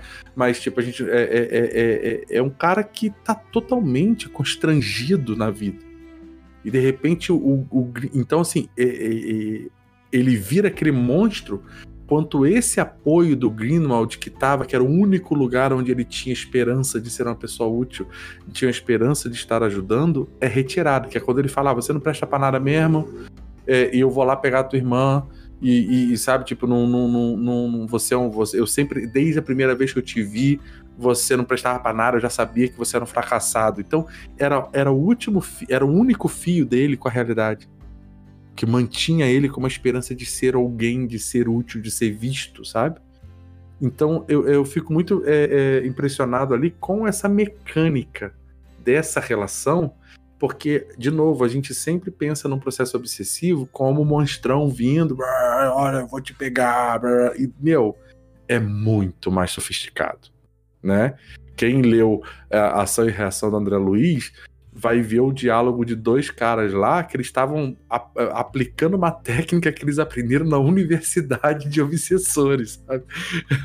tipo assim, tinha um, um curso, um workshop, um lugar onde se aprendia técnicas ah, mas o que, que você tem que fazer? Você só tem que. E, eles falam é, sobre. É, é uma, uma, necessidade primária. Todo, todo, todo mundo tem um tema primário, um tema principal. Se eu não me engano, é esse o termo que ele usa. Todo mundo tem um tema que é o tema principal da vida, da encarnação. O nosso trabalho é encontrar esse tema e, colocar, e acender a luz e, e, e botar força ali naquele tema né? Tema central, ele chama tema central. Todo mundo tem um tema central. Você, a gente tra trabalha aí ali alimentar esse tema central, né? Então é muito interessante quando a gente se coloca nesse lugar de fragilidade, onde a gente poderia estar tranquilamente entrando nesse processo. Entendeu? Então, por isso o processo de autoconhecimento é muito, é muito importante. E, e outra, no mesmo livro Ação e Reação, tem lá o, o André Luiz pergunta, eu acho que é Alexandre que está conduzindo, pergunta: e essa história de bem e mal? O que, que, é? O que, que é bem e o que, que é mal? Como é, como é difícil resolver isso? né? A gente tem isso muito claro lá, como Kardec colocou, mas isso, como o Elvira falou, continua na nossa, né, na nossa, nosso mundo de dúvidas, na prática, né? Aí o espírito ele vai responder algo assim, é, sem querer entrar nos meios filosóficos, no, na profundidade filosófica dessa questão, é, é, o bem é a justiça, o amor, a caridade, o afeto, a prudência, o perdão, né? Uma série de, de, de atributos para todo mundo. Ah, que legal. E o mal? O mal é a justiça, o amor, a riqueza, o, o, a, o perdão, só para mim. Então, percebe que interessante isso? Quer dizer, eu posso estar movido por sentimentos nobilíssimos. Só que se ele estiver a favor unicamente de mim, eu posso destruir pessoas. E isso, gente, olha, é forte. É muito forte. Porque a gente acha que a maldade tem cara. A maldade é aquela pessoa ali daquele jeito, é de capuz, né? Para mim, eu sempre penso em espírito obsessor, na minha cabeça são os espíritos, os bichos lá do, do Senhor dos Anéis os espectros. É, cara, aquilo ali é perfeição, assim. Pensa um bicho mau, um espírito sinistro, é aquele lá, com aquelas luvas sinistras, com o cavalo babando um negócio, uma gosma, tipo aquele capuz gigante. para mim, aquilo ali é o, é o, melhor desenho possível. Mas a gente acha que a maldade tem esse tipo de estética, onde você sabe de longe que aquilo ali é mal. Existem planos, atividades e necessidades em que realmente fica muito nítido. Mas hoje, nós aqui, né, se a gente está com internet em casa e a gente está conseguindo ter tempo para conversar aqui, vamos combinar todo mundo classe média.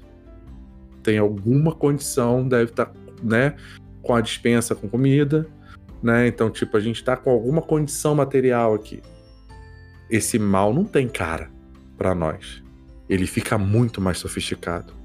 E a gente, se a gente não tiver atento, a gente não percebe o quanto a gente pode fazer um movimento em nome do bem e esse movimento machucar alguém.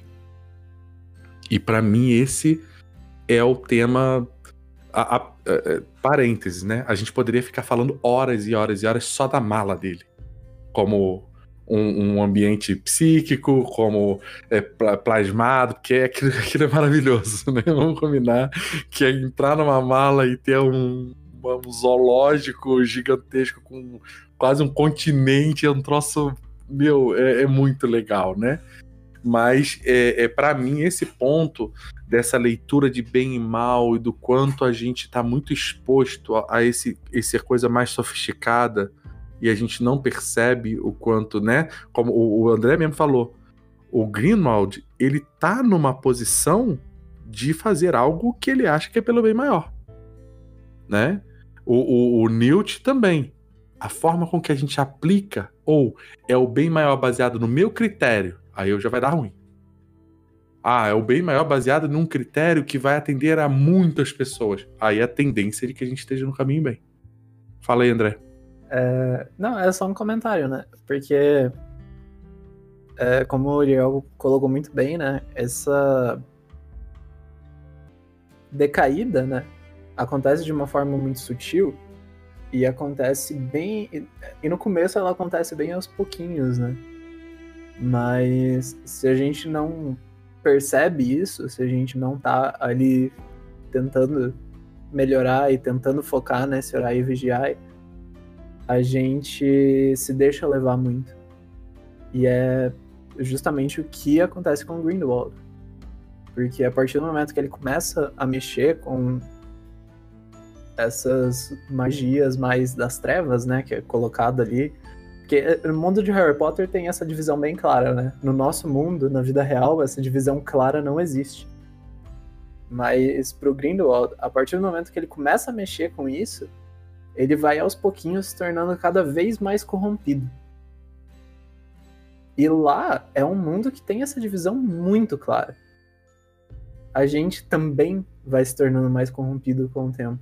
Só que essa divisão pra gente é muito mais sutil, a gente não consegue ver, a gente não tem definido o que é um feitiço bom e o que é um feitiço ruim. A gente só tem o nosso próprio critério para julgar o que são ações boas e o que são ações ruins. E é nesse ponto que a gente tem que ver o que, que é o melhor para o maior número de pessoas possíveis. Que é aí que entra a nossa, o nosso dever, né? E aí entra a, por isso que quando perguntaram para os espíritos e falaram: vide Jesus. É onde está um referencial seguro. Vai lá, Marezinha. Eu pedi para falar antes, porque essa fala tua com a do André, enquanto você estava falando, me remeteu uma coisa. E quando aconteceu, me chamou muito a atenção, e eu sempre trago isso como um exemplo, é, principalmente nos estudos espíritas, porque eu acho que faz muito sentido. Quando. Isso já aconteceu várias vezes fora do país, mas aqui no Brasil, não muitas. Quando um menino no interior de São Paulo, na Suzano, se não me engano, entrou e matou uma galera né, na escola. E essas situações me remetem a essa, essa história, sabe? Porque toda vez que eu pensava nessa reportagem, eu ficava pensando assim: o quanto esse menino sofreu de bullying, de vida, de família, que era exatamente a relação que você faz com o Credence, né?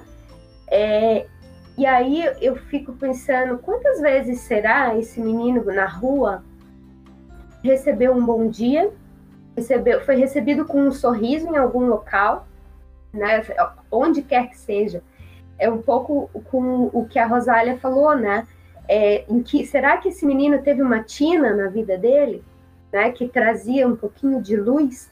Então, é, esses personagens, eles estão do nosso lado, eles fazem parte da nossa no nosso dia a dia. E muitas vezes a gente não percebe que atos tão pequenos e simples, né, gentis, podem fazer a diferença. Eu sempre fico pensando nesse caso, pensando assim, se naquele dia ele já tinha planejado tudo aquilo, alguém tivesse olhado para ele e dito com amor um bom dia, será que ele não tinha voltado atrás? Sabe? Então, assim, como é, muitas vezes é, a pessoa tem uma história tão difícil, isso não justifica os atos dela, né? Mas a gente pode compreender e também pensar, será que não poderia ter sido feito nada de diferente, né? Nada que pudesse reverter, né, uma situação dessa? Então é um pouco dentro dessa disso que o André comentou também. Fábio, é, eu não sei se você vai gostar muito, mas assista um filme de animação chamado A Piada Mortal. É um filme do Batman que fala um pouco sobre isso. Vou anotar. Tá bombando aí, então o pessoal tá falando muito, porque é dele que foi baseado o Joker novo, né? Não sei. Não, não é, sei. Eu acho que foi esse Joker novo do, do filme de do, do cara que ganhou o Oscar.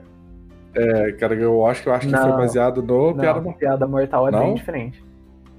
Mas é, ah, então é, tá. é, bem. É na mesma pegada, é uma pegada mais psicológica. Mas eu acho que eu vou ver também, então.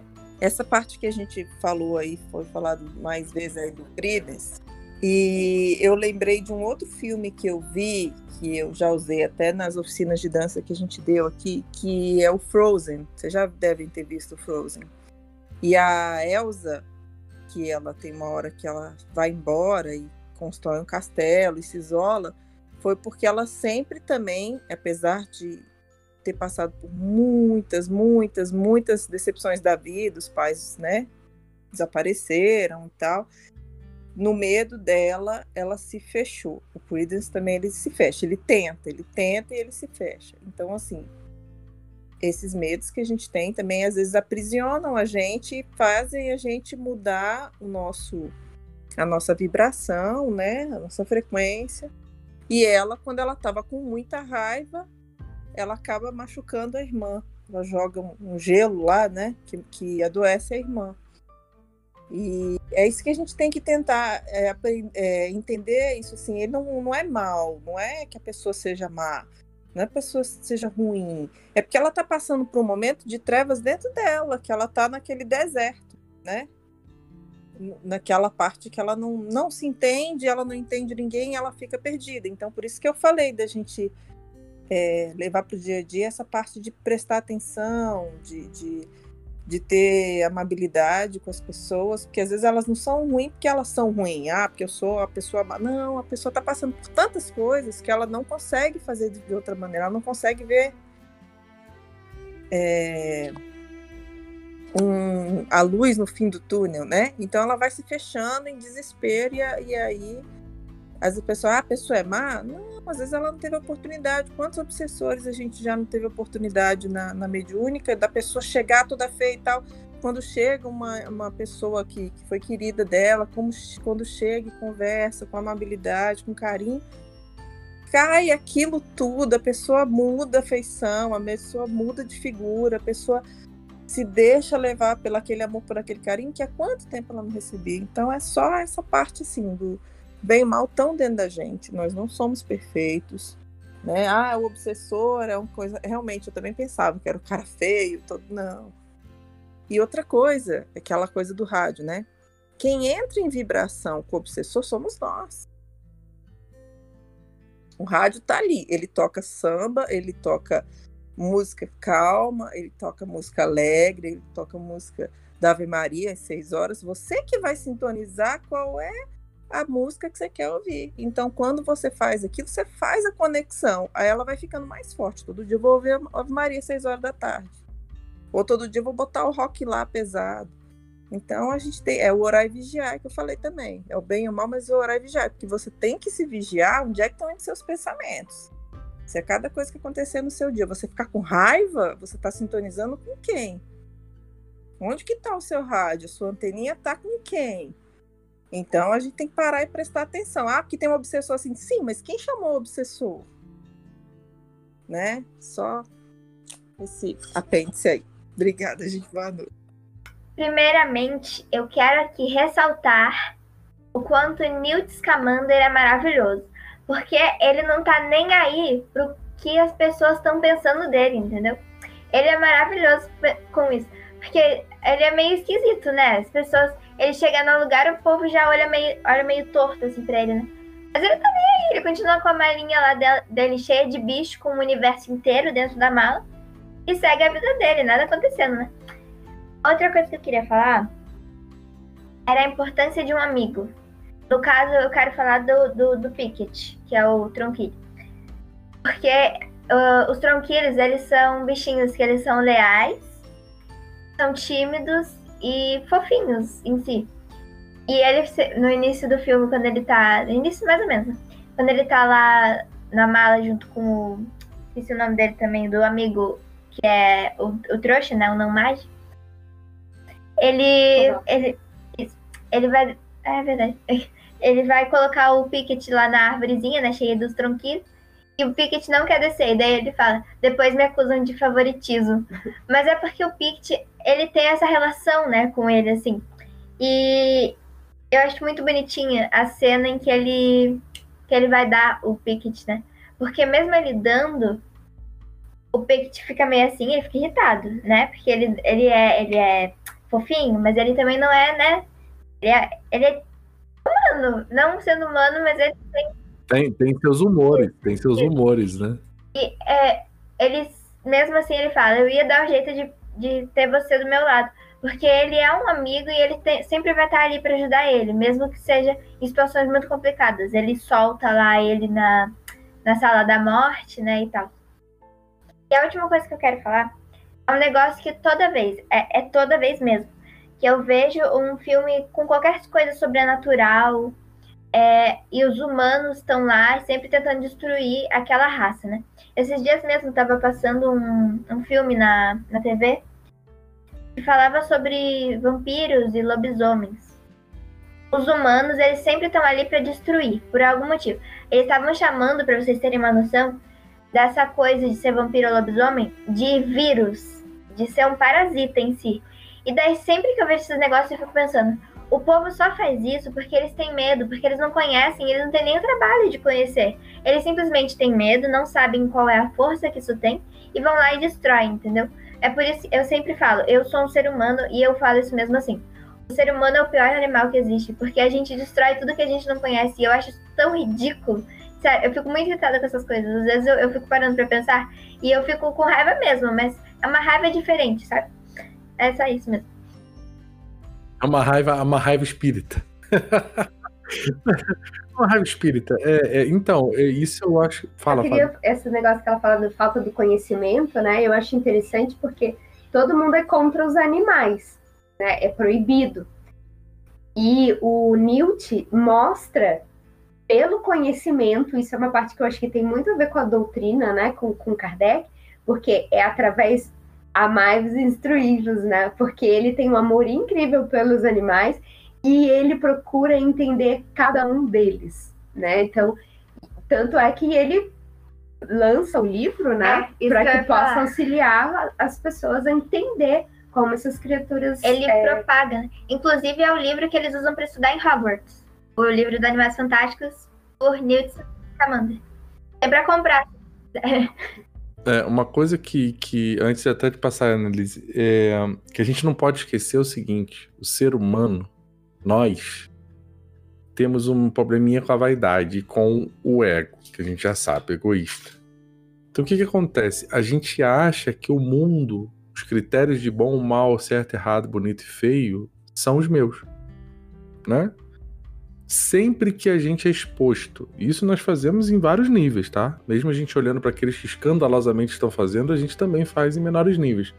Sempre que a gente é exposto a algo diferente dentro desses meus critérios, o que, que eu preciso fazer para me manter como especial? Eu preciso separar. Eu preciso separar a ponto de destruir. Né? E alguns vão alcançar esse nível, né? Então eu não posso ter o diferente porque ele não tá nos meus critérios de certo e errado, de bonito ou feio. E se eu aceitar a existência desse outro indivíduo diferente, os meus critérios vão ter que ser mudados. E aí, se eu sou egoísta, meus critérios mudar é ruim. Então a gente faz isso o tempo inteiro. A todos aqueles que sofrem preconceito social, racial, sexual, é, religioso, é, é, é, todos estão sob essa mesma, esse mesmo critério. Eu não posso aceitar a diferença, porque se eu aceitar a diferença, eu tenho que mudar os meus critérios. Aí aqueles que têm um pouco mais de empatia, né? E aí eu não sei como é que é o sofrimento do Newt, mas me parece que ele ali conseguiu encontrar com a relação com os animais o lugar que atende emocionalmente ele. Então aquilo ali é, é até parece até terapêutico. Do tipo, pô, ele tem ali, ele espera todo mundo dormir ansioso pra poder descer ali, pô, fazer as paradas dele, cuidar dos bichinhos. E ali era a vida dele, entendeu? O resto era, era, era obrigatório. Eu queria fazer porque não tinha jeito. Tem uma leitura do personagem Newt que observa tra alguns traços que ele coloca e existe uma teoria de que ele é um personagem do que tem TEA, que é o transtorno do espectro autista, justamente por ele ter essa dificuldade na socialização e por ele ter essas é, essa forma de pensamento tão diferente da sociedade que ele vive, né? E a profissão que ele procura como magizoologista é uma reflexão disso. Porque até o momento que ele chega, é, a magizoologia no mundo de Harry Potter não era vista como algo sério. Era vista como, tipo, uma. Nada a ver, sabe? E aí ele traz isso e ele persegue isso com toda a energia dele, é, e daí entra também a questão do, do foco, né? Que tem, eh, que tem dentro do autismo, né? E do hiperfoco, lembrei a palavra certa. E ele tem o hiperfoco dele nessa área. Tanto é que ele passa a vida inteira dele, ele vive acho que cento e poucos anos lá no mundo de Harry Potter, e ele passa a vida inteira dele estudando isso. Então é bem interessante. Então não tô maluco. Fala, Annelise. Eu esqueci de falar uma coisa e eu lembrei quando você tava falando do Newt e do Grindelwald. né? Que, né, o vilãozão, cheio de camadas. Por que, que eu falo vilãozão? Porque faz de caso pensado as coisas. Quando você falou dele, do Credence lá no B, ele manipulou aqui.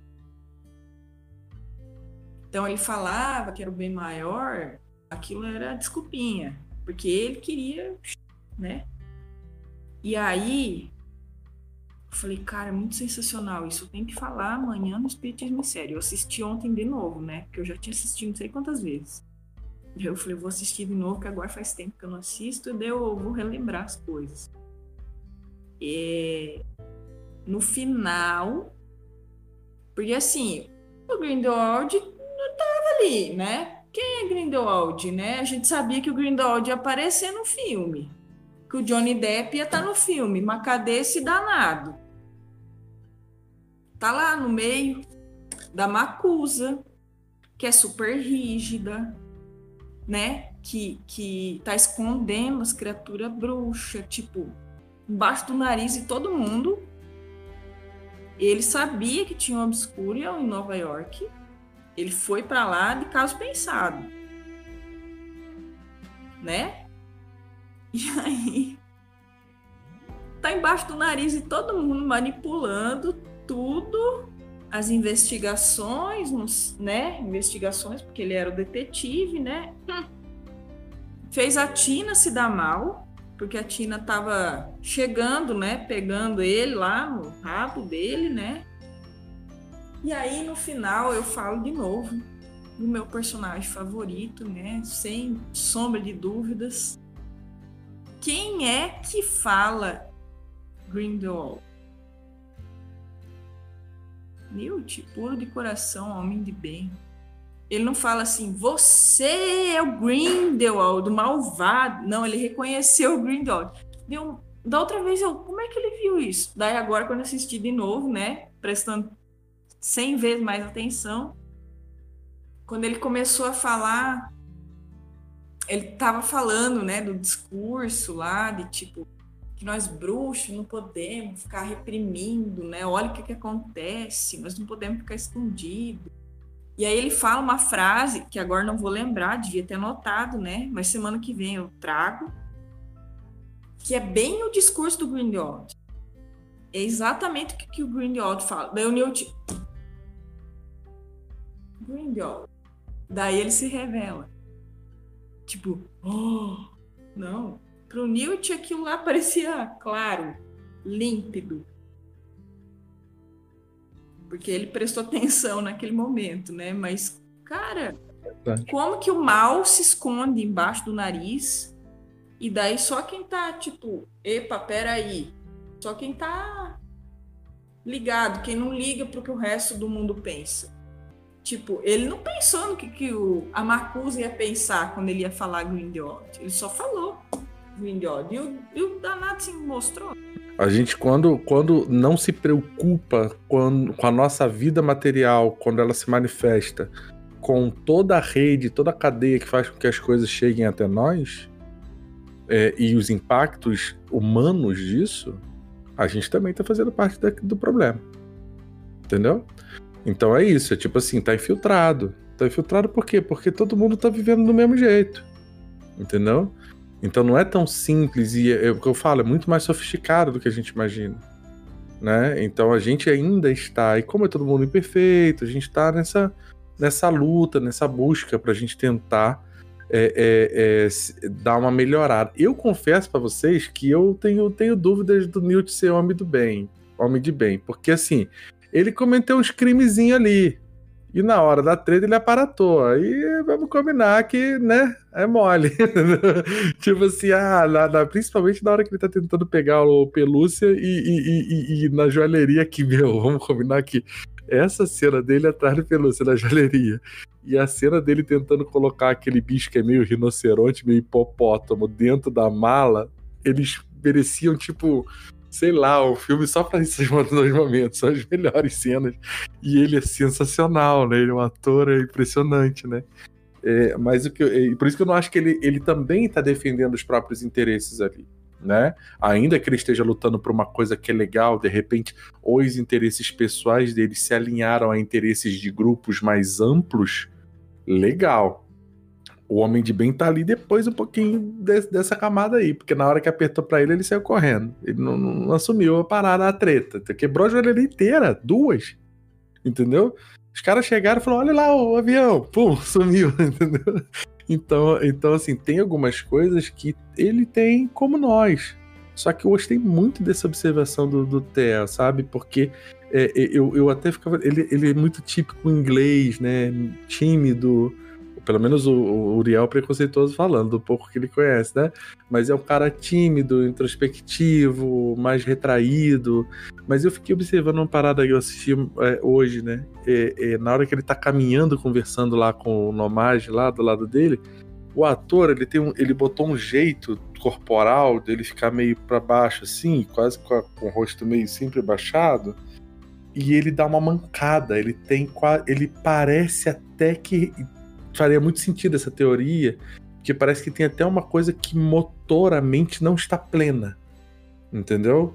Não está livre. Tem alguma coisa ali que, que, que parece que trava, mas dentro do mundo dele ali, ele, ele é o senhor do negócio, entendeu? E com muito amor, muito carinho, a tudo aquilo. Mas é, é, eu acho que é isso, gente. Eu acho que a gente, porra, foi um baita papo, duas horas de papo aqui. Fala, André. Então, é, eu fiquei esperando alguém falar disso. Ninguém falou, então me vejo na obrigação de falar. É... Não posso deixar esse ponto extremamente importante sem ser comentado. É... Muito justo. Não, é, brincadeiras à parte, né?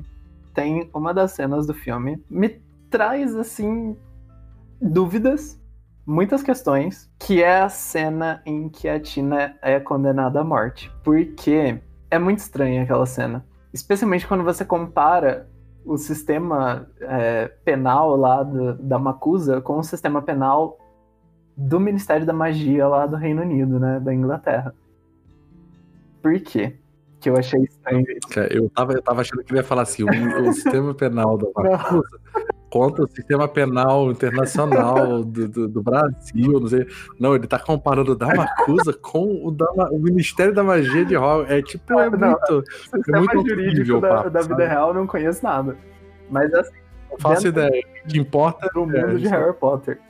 Na Inglaterra, os bruxos lá que cometem crimes imperdoáveis eles são mandados para prisão em Azkaban. Em Azkaban, eles estão lá rodeados pelos dementadores e eles vivem em um estado depressivo constante, porque os dementadores sugam toda a alegria que existe dentro deles. Horrível, horrível.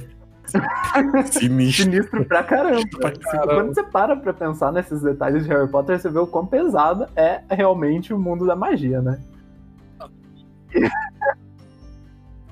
e aí, nessa cena lá dos Estados Unidos, quando a Tina é colocada lá na cadeira para morrer, que ela vai lá em cima do poço com aquela poção lá da morte e tudo mais, ela tá vivendo uma situação horrível também.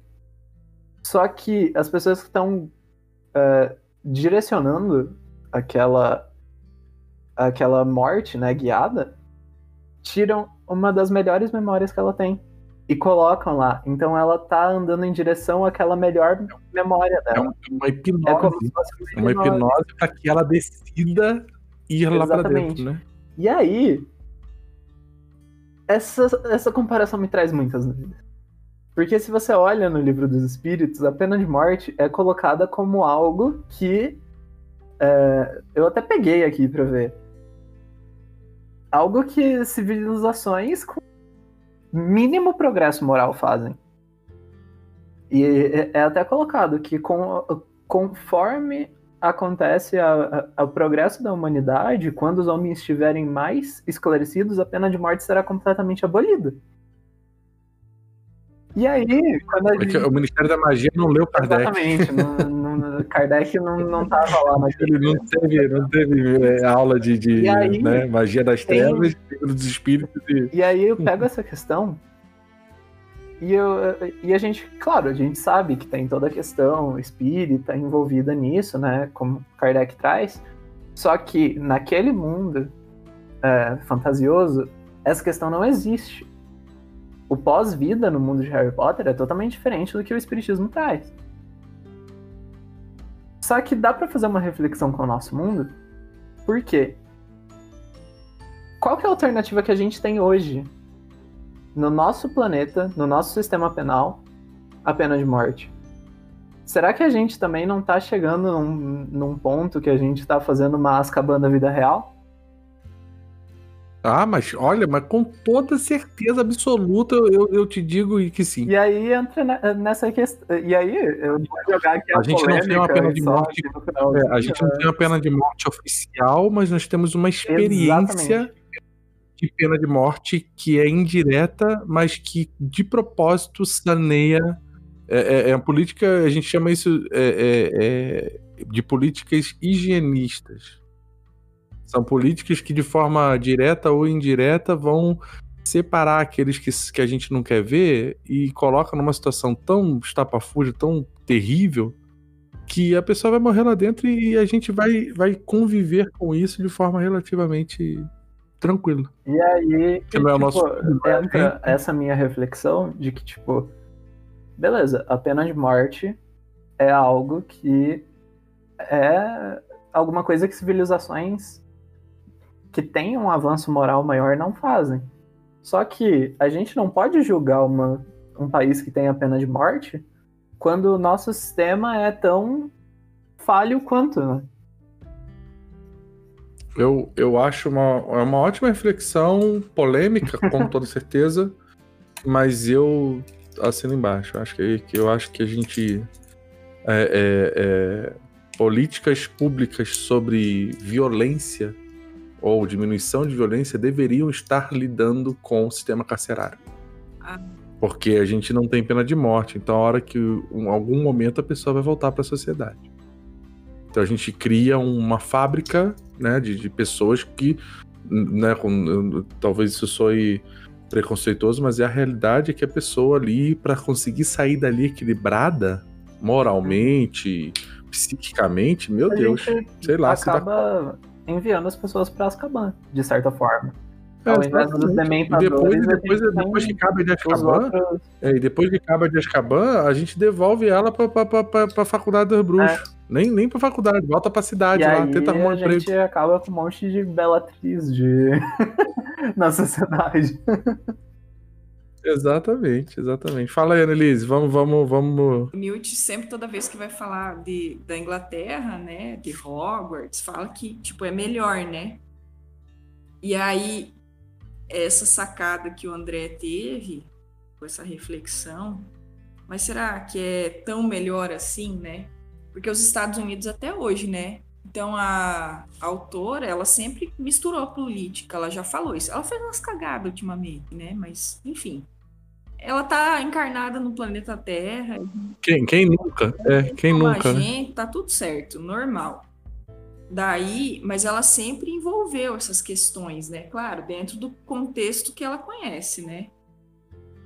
Mas, né, querendo dizer, tipo, olha, nós temos pena de morte. Quem deu a pena de morte foi meio esquisito, a Macusa concordou, mas quem condenou a morte a Tina é o Grindelwald. O Grindelwald tinha um rabo preso com a Tina. Porque a Tina tava pegando ele e pronto. E daí o Newt também, né? Tipo, o Newt vai sacar que sou eu. Ele sacou depois, né? Mas, né? Peraí, não vou esperar chegar isso. E aí, o quanto será é, é, que julgamento, né? Quanto será que é melhor, né? Que você já tinha falado antes, né, Uriel? É no meu ponto de vista, é a meu ver, né? Isso o tempo todo é, li- é falado no filme, né? É, tem até o Kowalski lá, ele quer a padaria. Não, mas já tem máquina que faz isso, não sei o quê. Mas é porque ele não tinha para dar garantia. Depois o Newt deu um jeito lá, deu as cascas de ovo de prata lá para ele e pronto. No final lá ele Gente, na boa, na hora que o Kowalski abre aquela mala na frente do banqueiro, quem que não sentiu uma vontade desesperadora de comer uma parada daquela ali? Tava tudo muito bonito. cara. Vovó, me desculpe, vovó, me desculpe, sabe? E aí, tipo. É o filme inteiro, sabe? Nesse sentido. É, dá pra ficar tipo um mês falando. Você sabe, eu acho que eu comentei, não sei se foi aqui na última vez, o último, o último homem condenado à morte no Brasil, a pena de morte no Brasil, ele foi enforcado, foi morto enforcado, no, na árvore do, do, do, do- do- da frente do colégio que eu fiz o meu primeiro grau, na minha cidade. E a pena de morte ela foi paralisada como lei ali porque foi injusto. Foi, ele foi condenado erradamente. Nossa. Chamava Mota Coqueiro. Antigamente tinha aqueles programas lá que não era cidade, sei lá do que, tipo. Que tinha tipo umas histórias macabras, não sei o que, que Ia passava à noite. depois da é, isso. Tem o Mota Coqueiro. é, A Fera de Macabu é o nome da história. Porque é basicamente alguém manda os caras entrar num- num- numa família lá e matar todo mundo. E é um troço terrível. E aí ele é acusado, ele é condenado, é, é enforcado. E depois se descobre que na verdade era a mulher dele que tinha feito um negócio lá, tinha um chuncho lá. E aí foi uma coisa tão aterradora, tão. E muitos países já estavam abolindo essa discussão da pena de morte. E aí o Brasil ele, ele retira a pena de morte da lei. E era no, no, no pátio do- da escola que eu estudei. A árvore tá lá até hoje, se eu não me engano. Entendeu? Então, porque a, a- cidade era Conceição de Macabu, que na época era distrito de Macaé. Né? Eu não sei exatamente o ano. Mas isso é, é, um, é um tema que realmente é, é um tema muito interessante de ser abordado. Assim, muito, muito. Vamos deixar para abordar isso aí quando a gente for falar de Harry Potter. Aí a gente vai Harry Potter Prisioneiro de Azkaban. Aí a gente já treta isso aí. gente, vamos descansar? Obrigado por quem esteve até agora, meia-noite e onze. Duas horas e onze minutos de encontro. Obrigado, Elvira, que tá tadinha lá, vai dar aula amanhã na luta. A, a Rosália, que também tem os compromissos dela também, que né, ficou até tarde, deve ser porque tá bom, deve ser porque gostou. Então, é, é, a Clara, obrigado, Clara, por estar aqui com a gente. A Raquel, depois você pergunta, vira pra Raquel, porque eu acho que ela esqueceu de desligar e não tá ouvindo a gente. Eu não tô te ouvindo, você tá no mudo aí. Desculpa, Desculpa. Ela tá aqui, ela tá aí. Ela disse Ah, que é? tentou falar, viu você, mas ela não conseguiu. Ah, tá. Então na próxima, fala pra ela que na próxima ela não desiste, ela chega um pouquinho Que mais adorou a discussão e que volta na próxima. Ah, então tá bom. Então, então ó, eu, eu vou botar ali três temas pra semana que vem. Que, veja o que, que vocês acham: Homem de Bem, o Bem e o Mal e o Dever. O que, que vocês acham? A gente trabalhar, a gente bota na enquete lá, a gente vota pra ver qual desses três aqui a gente coloca. Esse, eu, eu, vou, eu vou ver se eu não boto o quarto, que é essa influência dos espíritos, que talvez também um ponto que ficou, ficou legal tá? Daí eu boto ali no chat, a gente faz a enquete, vota, daí pra semana que vem continua sendo esse filme, quem não viu vai poder assistir, e, e, e a gente foca todo mundo no mesmo tema e vamos descobrir texto, vamos estudar pra ver. Fechou? Obrigado, gente. Uma boa noite, um bom descanso Boa a noite, todos. gente. Até semana que vem.